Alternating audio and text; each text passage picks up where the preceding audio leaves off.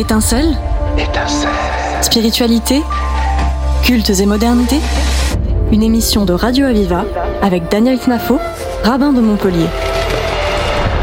Bonjour à toutes et tous. Aujourd'hui est une journée spéciale dans le monde musulman qui célèbre la grande fête, l'Aïd el-Kébir. Nous avons euh, souhaité donc consacrer l'émission Étincelle et mettre en lumière le sens de cette fête. Et pour en parler, j'ai le plaisir d'accueillir alors Abdeslam El Feta qui sera euh, prochainement donc ordonné imam rattaché à la grande mosquée Averroès à la Payade. Bonjour.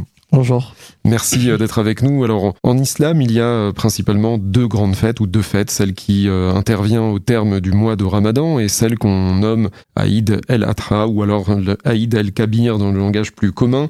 Est-ce que vous pouvez alors justement nous parler de l'origine de cette fête, nous expliquer un peu le sens de, cette fête alors, euh, l'Aïd el-Kébir, euh, appelé aussi euh, l'Aïd el-Adha, donc euh, l'Aïd du sacrifice, c'est, ça fait partie de la vie du prophète Abraham, donc en islam. Donc, ça fait partie d'un petit moment de sa vie. Donc, c'est Dieu qui a voulu éprouver sa foi en lui demandant de sacrifier son fils Ismaël. Donc, euh, chose que le prophète euh, Abraham a, a tout à fait accepté. Donc, euh, ensuite, au dernier moment, nous avons l'ange Gabriel qui a été envoyé par Dieu pour substituer l'enfant du prophète Ibrahim par un mouton. Donc c'est pour cela que nous avons, comme entre autres, une tradition donc dans l'Aïd el-Kébir, c'est-à-dire de sacrifier un mouton. C'est une obligation aussi euh, dans la communauté musulmane euh, de, de fêter cette fête, entre autres de, de, sacré, de, de faire ce genre de sacrifice euh, tous les ans. Donc c'était principalement pour éprouver la foi de, d'Abraham, d'Ibrahim, qui, qui était donc qui attendait son ce, fils depuis plusieurs plusieurs années. Oui, voilà.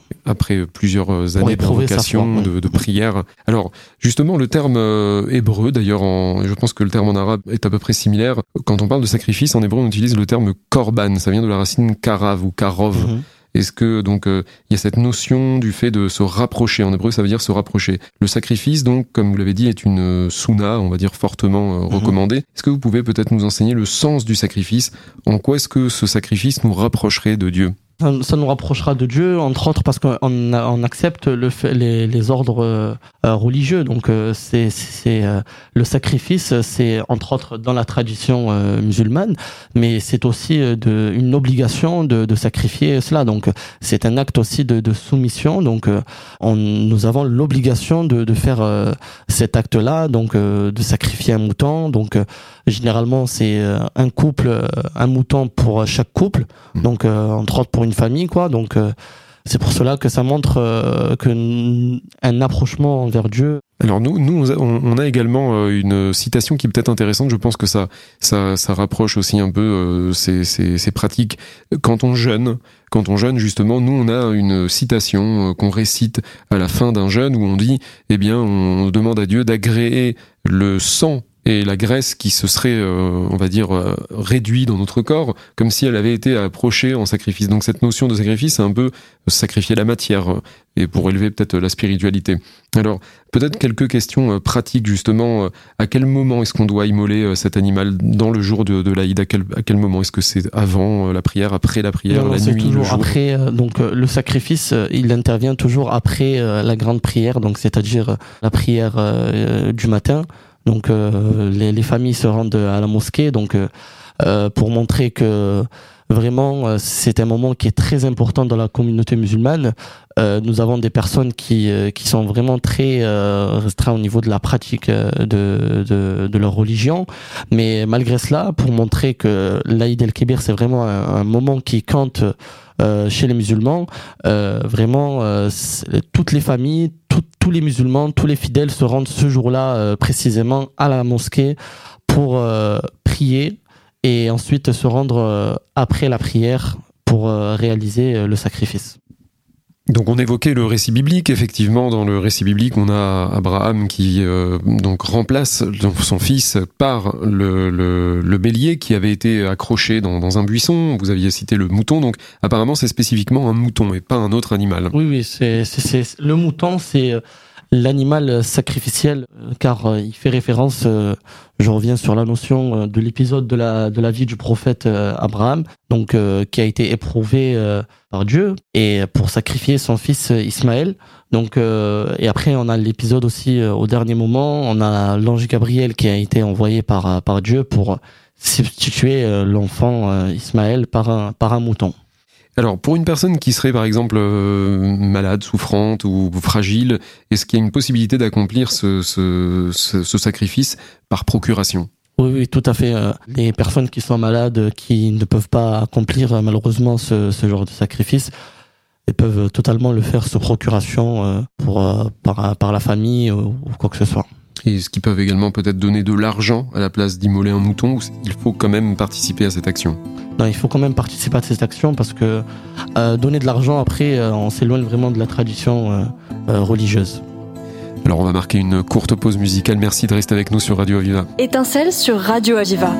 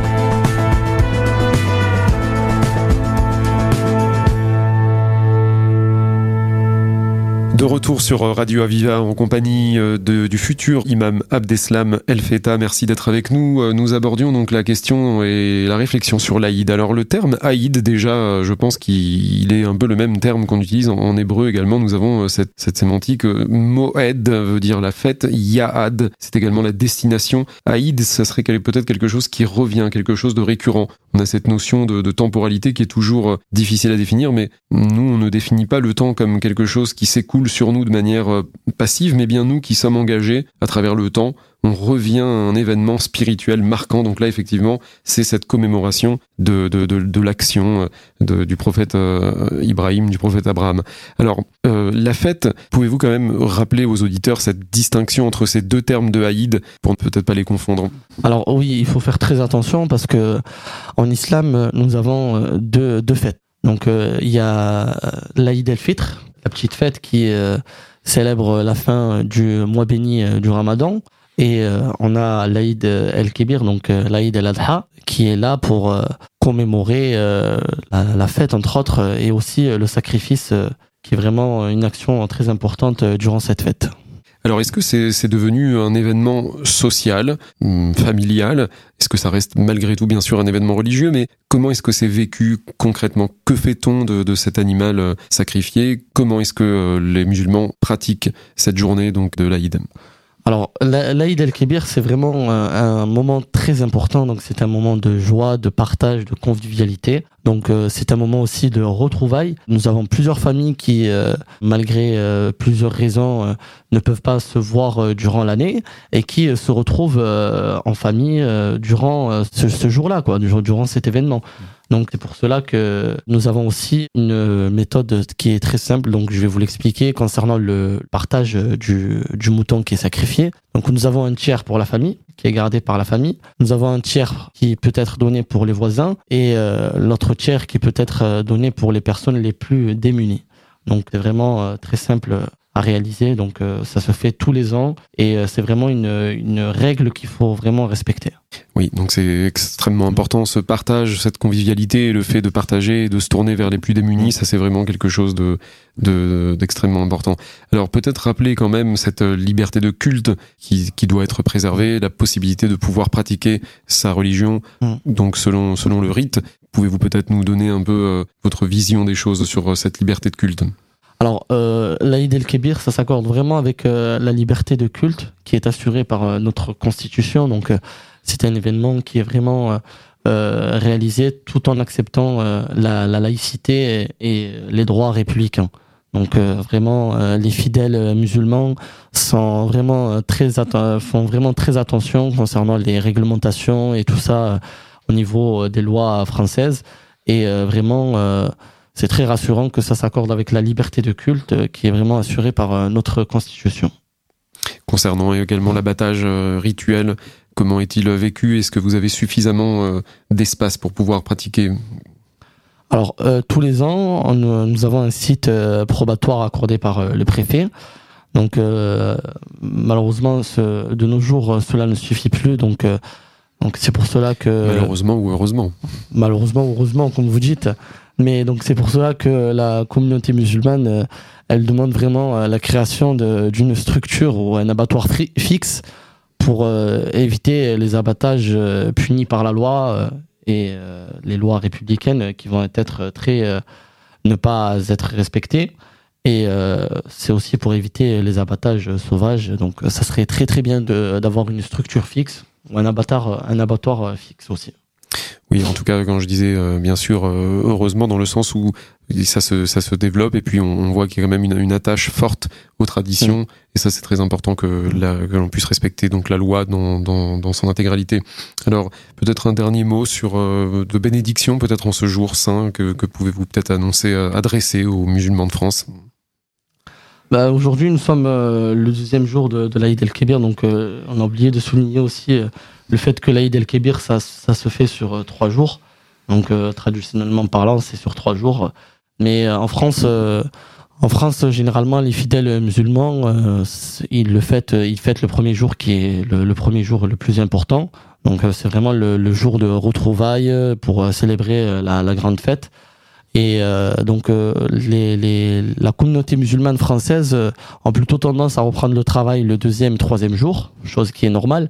Donc euh, c'est pour cela que moi, si j'ai un message à adresser aux musulmans, c'est de profiter de ces trois jours de fête euh, parce que c'est des jours que l'on ne rencontre pas toute l'année, quoi. Donc euh, voilà. Et au niveau des pèlerinages, des prières particulières, y a-t-il quelque chose de, de particulier ce jour? Oui, bien sûr. Nous avons Quelque chose de particulier, oui, c'est Woukouf Arafat, donc les, les, les, pèlerins, donc les hajj qui, qui, qui, vont, qui vont aller se rendre au niveau de la montagne de Arafat pour accomplir le dernier acte de leur pèlerinage et valider leur pèlerinage au niveau religieux. Pour celui qui peut pas s'y rendre, est-ce qu'il peut le faire à distance? Au pèlerinage? Non. non. Ça se fait pas à distance. Euh, il faut vraiment s'y rendre pour euh, accomplir les gestes demandés et euh, tout ce qui est parce que le pèlerinage ça se fait sur plusieurs étapes. On a la visite de la tombe du prophète, on a on a les, les sept tours à réaliser autour de, de la Kaaba, on a on a le, le fait d'aller à la montagne de Arafat pour qui signifie vraiment la fin du pèlerinage. Vous-même, vous allez vous y rendre? J'espère un jour, euh, voilà, une fois que j'aurai les moyens, euh, j'espère un jour euh, y aller, parce que c'est vraiment quelque chose d'important, religieusement parlant, ça fait partie de nos cinq piliers, quoi, voilà. Merci professeur pour toutes ces explications. Vous pouvez retrouver l'émission en podcast sur le site internet radio-aviva.com ainsi que toutes les autres émissions en podcast. Merci de nous avoir suivis. C'était Étincelle Étincelle. Spiritualité Cultes et modernité une émission de Radio Aviva avec Daniel Knafo, rabbin de Montpellier.